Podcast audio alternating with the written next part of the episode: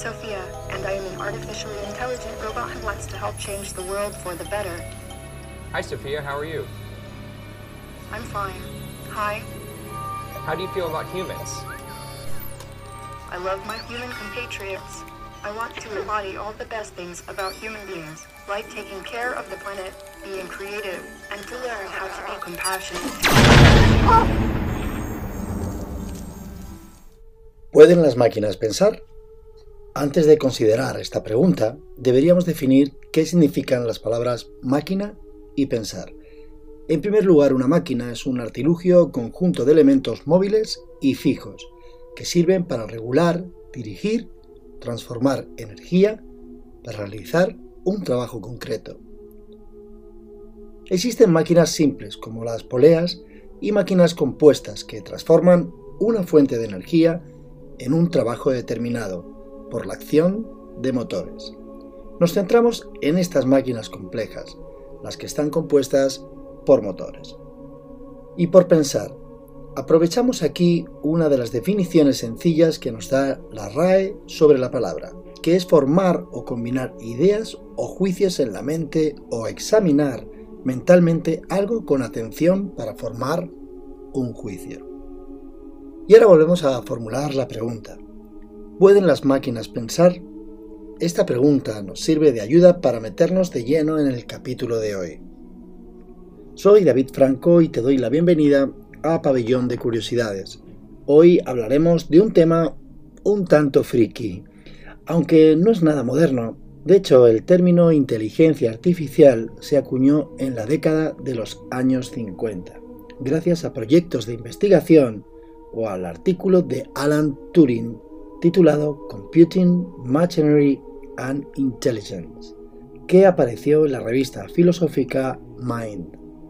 Hablaremos más adelante de la importancia que tiene el conocido test de Turing en esto de si una máquina puede pensar.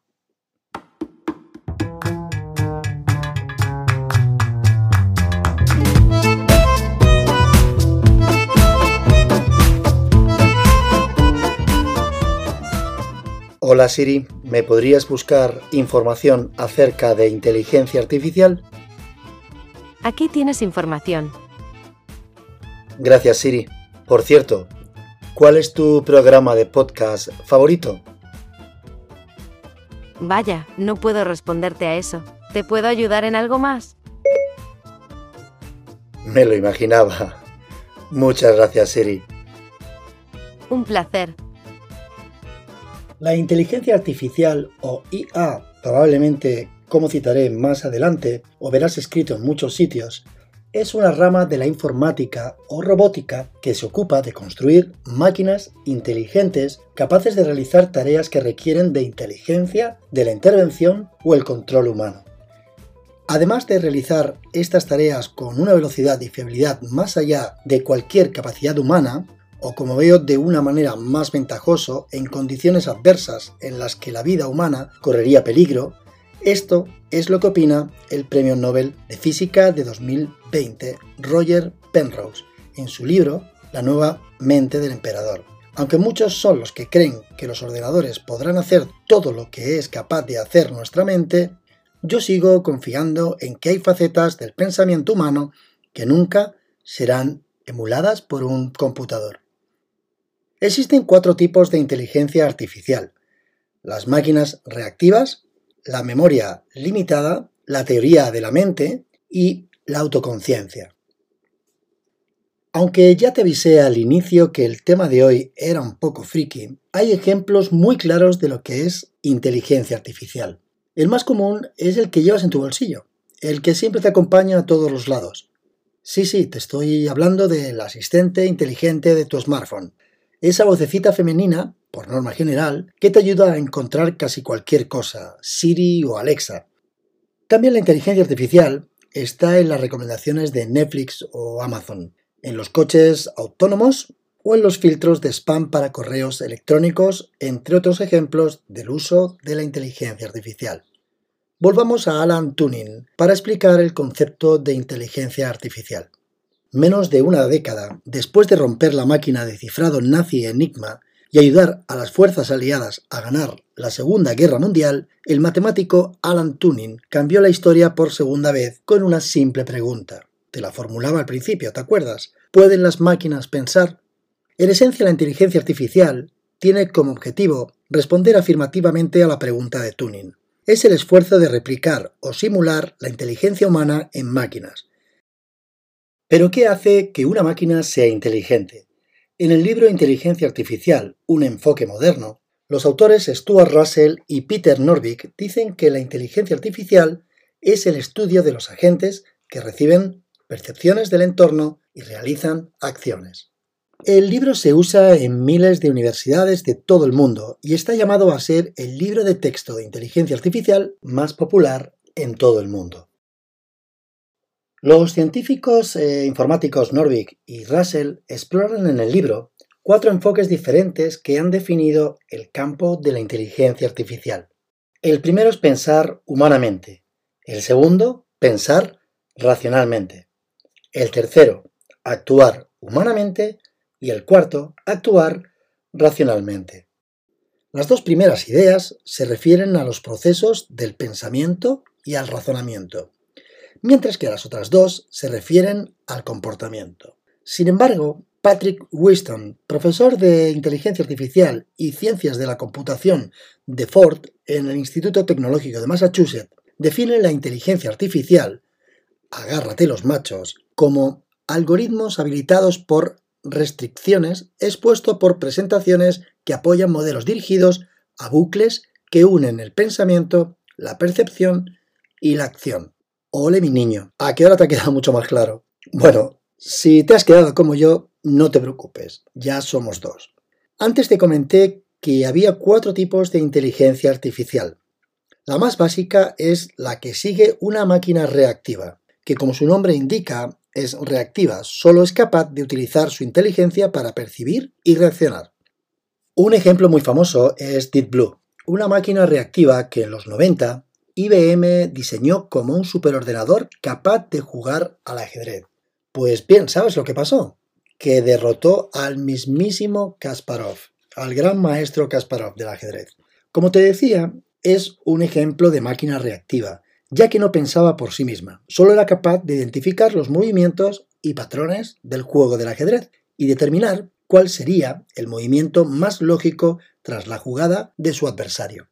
Deep Blue no pensaba futuras jugadas o estrategias adivinando los movimientos de su adversario. Simplemente movía las fichas en función de las reglas preestablecidas del ajedrez.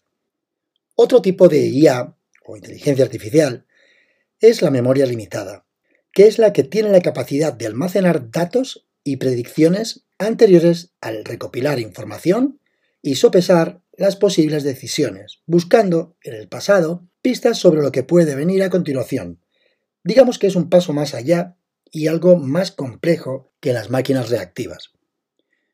Llegamos al tercer tipo de inteligencia artificial, y he de confesarte que es el que más me gusta, es el que más me atrae, y es la teoría de la mente, aunque es eso solo teoría. El concepto de la teoría de la mente se basa en la premisa psicológica de entender que otros seres vivos tienen pensamientos y emociones que afectan al comportamiento de uno mismo. Esta teoría dice que a través de la inteligencia artificial se podría comprender cómo se sienten los humanos y tomar decisiones a través del concepto abstracto de autorreflexión y determinación, y con esa información tomar sus propias decisiones. Esto se antoja todavía muy lejano por el momento e irreal, como las máquinas serían capaces de captar y procesar el concepto de mente, creando una relación bidireccional entre los humanos y la inteligencia artificial de las máquinas. Aquí me surgen infinidad de acciones y con un poco de vértigo pienso en situaciones fantásticas, pero también imagino escenarios muy peligrosos. Yendo aún más lejos, una vez en un futuro llegase a establecerse la teoría de la mente, el paso final de la inteligencia artificial será la autoconciencia. Este tipo de inteligencia artificial, planteada en muchos libros de ciencia ficción, como los de Isaac Asimov, o películas futuristas como puedan ser las de Stanley Kubrick, posee conciencia a nivel humano y entiende su propia existencia en el mundo, así como la presencia y las emociones de los demás. Y la verdad no sé si quiero llegar a conocer este tipo de inteligencia artificial, que aunque data de la época de los 40, todavía hoy la inteligencia artificial anda en pañales y nos queda todavía muchísimo por investigar y ver. Por el momento son solo teorías. Te quiero contar una historia. Nos vamos a trasladar a antiguos mitos griegos. El desarrollo del silogismo, que es un tipo de racionamiento deductivo que hace parte de la lógica griega, consta de dos proposiciones como premisas y otra como conclusión, siendo la última conclusión necesariamente deductiva de las otras dos. No sé si me sigues o te has perdido, pero bueno, voy a intentar tratar de explicártelo mejor. Este silogismo fue formulado por primera vez por Aristóteles, y su uso del racionamiento deductivo fue un momento clave en la búsqueda de la humanidad para entender su propia inteligencia. Como ves, las raíces de la inteligencia artificial, aunque tal y como la conocemos hoy en día, empezaron a surgir en el año 1940, son muy profundas y de hace muchísimos siglos. Como te decía, te iba a contar una historia y me he enrollado un poco hablando de silogismos y Aristóteles. Pero vas a entender mejor eh, qué significa con este pequeño ejemplo te quiero contar la historia del mito griego de Talos, ya que fue, si no lo sabías, el primer robot de la historia. Talos era un guerrero gigante, hecho de bronce e indestructible, que tenía como objetivo defender de cualquier invasor e intruso la isla de Creta. La historia cuenta que Talos, el gigante metálico, tenía una sola vena que iba desde su cuello hasta el tobillo, y su fuente de energía era la sangre de los dioses. Desgraciadamente, el destino del coloso de bronce se truncó con la llegada de los argonautas a Creta. Aunque todo esto pertenece a la mitología, nos sirve para entender que la idea de Talos era más del tipo robot con inteligencia artificial con autoconciencia. Pero volvamos para ir cerrando el capítulo de hoy, que aunque para mí es un tema súper interesante, entiendo que hayas podido perderte e incluso desconectar en alguna ocasión. Te voy a hacer un pequeño resumen de los avances en inteligencia artificial del pasado y último siglo hasta la actualidad.